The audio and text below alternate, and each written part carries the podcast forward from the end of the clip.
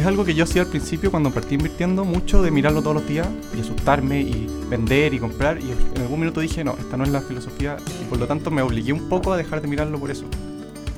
Hola, bienvenidos una vez más a FinTalks, el podcast de Fintual. En esta oportunidad vamos a conversar sobre cómo funciona la inversión pasiva. Muchos de nuestros clientes nos han preguntado cómo invertir, eh, cómo ¿Tengo funciona. que sacar la plata ahora? Tengo que sacar mi plata, qué pasa si baja mi fondo, qué pasa cuando sube. Así que aquí estamos con los founders de Fintual para responder esas preguntas.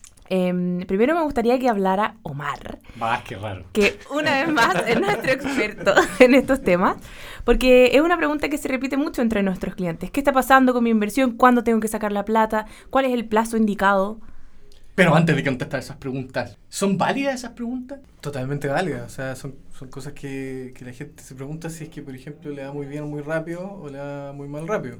Pero en, en, en, en nuestra filosofía, nosotros vemos que hay dos caminos que existen y los dos son válidos.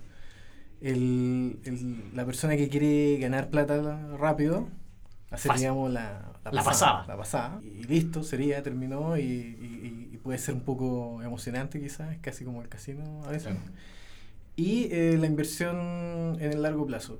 Eh, son dos caminos distintos. No, no, se, pueden, no, no, no se pueden hacer los dos en- en uno. O sea, o, o estás invirtiendo en el largo plazo o estás jugando un poco el casino. Pero cuando, cuando uno está invirtiendo a largo plazo y de repente ve que las acciones empiezan a, a- derrumbarse, eh, intuitivamente dice, bueno, ¿y qué, y qué pasa si, si ahora me salgo, espero que se pase el temblor y vuelvo a entrar? Lo que pasa es que es el, el vuelvo a entrar. ¿Cuándo, ¿Cuándo va a volver a entrar? Cuando ya está todo súper, súper tranquilo. Claro. O sea, o sea, o sea que asumiste la pérdida. la, la- la- como la filosofía acá es que es súper peludo eh, en general cachar cuál es el momento correcto para hacer cualquier cosa, ya sea vender o, o comprar. Y la razón eh, que nadie te dice es que en verdad nadie sabe cómo qué le va a pasar al mercado eh, dentro de los próximos Meses o semanas. Cinco minutos. o cinco minutos. también. Pero es típico que, que uno como que espera que el asesor financiero le diga. O sea, la gente como que espera eso. De repente pregunta, así como, oye, eh, ¿tú crees que van a seguir bajando las acciones? Que, es que depende de qué, depende qué tipo de asesor. Si estamos en el tipo de asesor de compra, vende, compra, vende a cada rato, eh, probablemente te- va a estar ahí analizando una acción en particular, diciéndote, ah, esto, ah, esto, otro. Nuestra filosofía no va por ahí, nuestra filosofía es, eh, te armamos una cartera en el largo plazo. Eso quiere decir una cartera que te corresponda a tu nivel de, de riesgo para cierto objetivo de inversión, que esté al menos un año.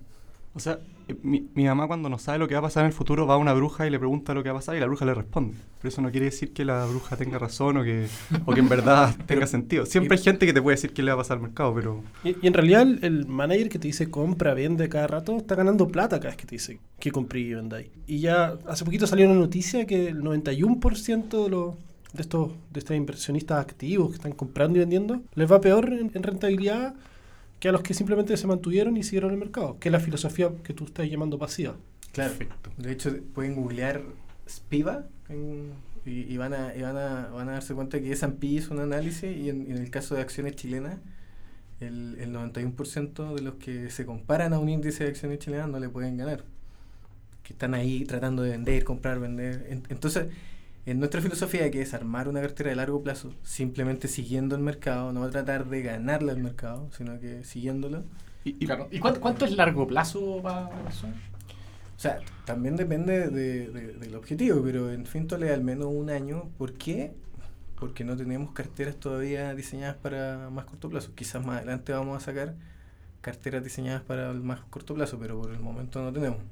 Eh, lo, lo otro que hay que entender también es que el mercado, o sea, como que no tiene mucho sentido hablar de ganarle al mercado porque al mercado le va bien en general, en promedio. Eh, y eso es algo que uno como que no, no cacha mucho cuando parte, pero es que el, el, el mercado, o sea, uno, uno siempre que está invertido está en el fondo en promedio ganando el promedio del mercado. eh, de lo que renta en, en, en un año. Que es, no sé, Omar, si me puedes decir más o menos el, el IPSA, por ejemplo, cuánto renta en promedio en un año.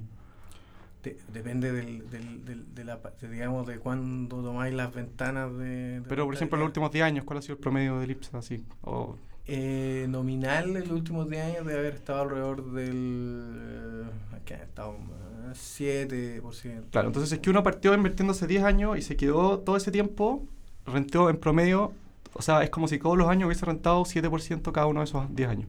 Si es que uno empieza a comprar y vender, puede justo agarrar periodos malos eh, y justo agarrar periodos buenos, pero es muy difícil predecir eso, se vuelve demasiado caótico. Pero el supuesto que decís tú de que, de que seguir al mercado rentable tiene por detrás el hecho de que las empresas ganan plata en general. Es, eso, eso exacto, es, exacto. Es como, es como lo contrario a un casino. El casino en general tiene, como el casino tiene que ganar plata, uno tiene que perder plata. Acá es al revés, como las, em, uno está comprando empresas en el fondo al comprar acciones y las empresas ganan plata en general. Eh, en el fondo, más que preocuparse de, subidas y bajadas repentinas del precio, hay que preocuparse de eso, de ese, ese como movimiento en el largo plazo hacia dónde van las empresas.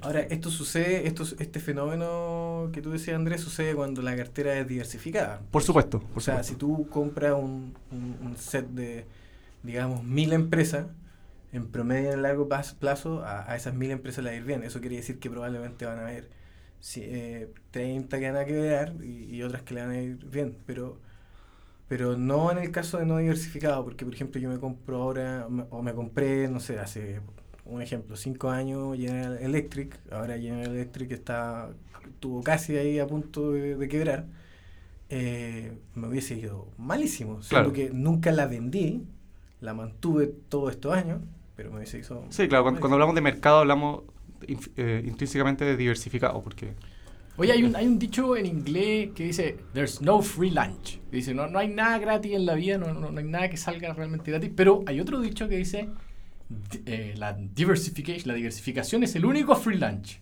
Claro, ¿Por, qué, dicen eso? Porque en, en, en finanzas la, la, única forma, digamos, de tener un, un, buen retorno comparado al nivel de riesgo es diversificando. Porque el nivel de riesgo que tú tomas, la, la cantidad de riesgo, es lo que uno paga ya, sea emocionalmente o, por, tener la plata ahí estancada, es lo que uno paga. Digamos que si uno va, a hacer una, inversión, el riesgo es la moneda. en, el fondo, cuando uno quiere tener un mayor retorno esperado, lo que lo hablábamos antes, como el 7% en el año, tiene que asumir un riesgo mayor. Uno puede decir, ok, yo no quiero tener tanto riesgo, pero eso significa un menor retorno esperado. Lo que significa que probablemente en 10 años te va a ir peor, pero vaya a tener menos movimientos durante esos 10 años. Perfecto. El freelance va en que... Em, al diversificar no pierdo nada. Sí. no, no, en el, al diversificar, ¿Sí? digamos, tengo que, pagar menos de esta moneda que el riesgo. Tengo que pagar menos de ese riesgo para obtener el mismo nivel, de retorno, ah, que si hubiese elegido una acción particular. En el ejemplo de acá, por ejemplo, General Electric probablemente podría haber tenido el mismo retorno esperado que un, un conjunto de mil acciones. Sin embargo, claramente es mejor estar en, en, en, acciones porque pagan mucho menos riesgo que, tomar solamente General Electric. Yo quería volver un poco al, tema que empezamos hablando en principio porque octubre y noviembre han sido meses muy malos. Después de la corrección que hubo en febrero de este año, estos dos meses han sido de hartas pérdidas en general en los índices estadounidenses y a nivel global. Y la gente se asusta y dice, bueno, estoy perdiendo, estoy perdiendo. ¿Qué hago? ¿Saco mi plata ahora y hago la pérdida? Eh, ahí yo entiendo que depende mucho del nivel de riesgo, pero si tú estás pensando en una inversión a largo plazo, que Fintual propone al menos un año, no tiene mucho sentido asustarse y, sacar esa plata ahora, ¿o sí? No, no tiene mucho sentido. De hecho, cuando nosotros diseñamos los planes, están, eh, como les contaba antes, están al menos de un año que destinados a, a mantenerlo. Ahora, si una persona quiere sacar la plata antes, está bien, no, le vamos a dar todas las facilidades para que lo saque antes si es que se asusta, pero... Sobre todo, sobre todo si la necesita, quizás esa es una mejor razón. Si la necesita. Pero si no la necesita, eh, probablemente está asumiendo la pérdida. Aquí no es, digamos que no vemos que estamos enfrentándonos a algo terrible, una crisis, ni nada. son ajustes que ocurren normalmente en el mercado. O sea, es lógico ver dos meses de, de retorno negativo en, en, en, en, acciones en un año que, que, que otra cosa. yo, yo, lo que hago, lo que hago yo personalmente con mis inversiones, cuando son de largo plazo, estamos hablando de más de 10 años, es que no las miro todos los días, ni, ni todos los meses. Ni... Es un buen punto, porque creo que humanamente es súper peludo, eh, en el fondo, ver cómo te está yendo, o ver, en algún minuto viste, estaba ahí 5% arriba, después miraste en otro, está ahí 1% abajo de lo que metiste inicialmente. Entonces, como que, ¿qué, este va a seguir bajando, me tinca que va a seguir bajando. Hay una analogía de gente que hace dieta y se pesa todos los días. Eh, Ah. en vez de hacer un plan con dieta y ejercicio y pesarse cada dos semanas, cuando ya viste un poco más de progreso. Porque de repente hay un día que vaya a comer más y vaya a subir un poco, pero si lo estáis mirando todos los días, la ansiedad y el estrés que genera eso, Pero es muy chulo eso que dice Andrés como de reconocerse irracional. Porque, eh, o si no, claro, digo, ¿qué me importa? Me peso todos los días igual, si total solamente quiero ver, pero yo voy a seguir portándome igual. Pero no, es- No es funciona así el cerebro humano. no funciona así. Se generan muchas ansiedades de por medio. Mm. Y ansiedad es algo que no depende mucho de ti, porque el, el comportamiento de los mercados no depende de si tú vayas a poner más o menos plata. Exacto, o sea, es algo que yo hacía al principio cuando partí invirtiendo mucho de mirarlo todos los días y asustarme y vender y comprar y en algún minuto dije, no, esta no es la filosofía y por lo tanto me obligué un poco a dejar de mirarlo por eso. Oye, Omar, tú, tú escribiste un post bien bueno que era como, ¿qué, qué se puede hacer o, o qué, o qué magia se podía hacer eh, frente a esta subida y bajada? ¿Puedes contarnos un poquito en podcast de qué se trataba?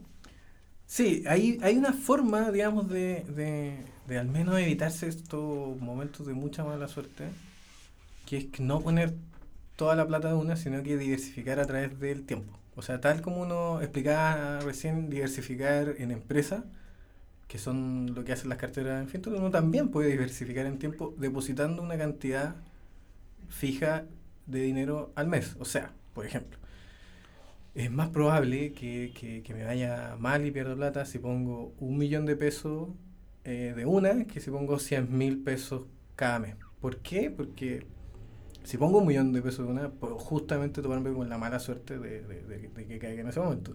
Si lo hago a través de 10 meses, eso se reparte en 10 meses. No, no, Y eso es fácil ahora. se- Uno puede programar la- las transferencias desde tu banco y lo dejáis listo. No tenéis que estar metiéndote al banco a depositar a cada rato. Claro. Y es mucho más fácil. De, de hecho, tenemos una cliente que mete 2.500 pesos todos los días. Leyó el post de, de ahorrate tu café diario y todos los días se la programó el computador, eh, programó la cuenta del banco y todos los días transfiere, invierte 2.500 pesos. Al final eso que puede como sonar ineficiente o como ridículo, eh, es súper buena idea lo que hace ella. Porque al final durante todo el mes está en el fondo entrando a distintos valores cuota que lo van promediando. Exactamente, porque pone 2.500 y, y resulta que cuando la- las acciones bajan, esos 2.500 valen más como Claro. porcentaje. Se compra más partes de empresas cuando las acciones están abajo con los mismos 2.500. Cuando las acciones están más arriba, compra menos. Y como en el largo plazo estos índices eh, tienden a subir, o sea, Sí. la, la historia muestra que, que la Y por lo que capitalización decía Andrea antes de que son empresas. son entonces, empresas que ganan plata. En el largo plazo esto tiende a subir, en el largo plazo tu inversión va a tender a subir. Oye, otro, otro como detalle que también me he dado cuenta mucho del tema como de, de comprar y vender es que eh, la felicidad que uno siente cuando la plata sube es un poquito vacía y la infelicidad cuando la sien- eh, baja es terrible.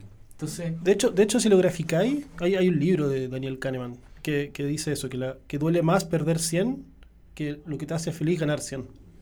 Na- nadie quiere perder al final, nadie quiere ser como el, el que se equivocó. ser trader es espantoso. como la receta de la infelicidad suprema. No, trabajar, trabajar en mesa de dinero y ser trader eh, te causa un nivel de estrés, al principio al menos, cuando, cuando uno logra manejar ese nivel de estrés está ahí, está ahí bien, pero al principio es terrible. Claro, pero ya como que vivir la vida y tu plata así, como que no es muy recomendable para nadie. Como, No, y por eso... y, Y por más eso- encima, sí, eh, peor negocio. O sea, Es que por eso uno tiene que tener una filosofía de inversión clara y tratar de seguirla lo mejor posible, con lo menos posible de irracionalidades o, o sesgo de comportamiento. Que, claro. Onda, onda Fintual Zen, así, y estar más tranquilo, más pasivo.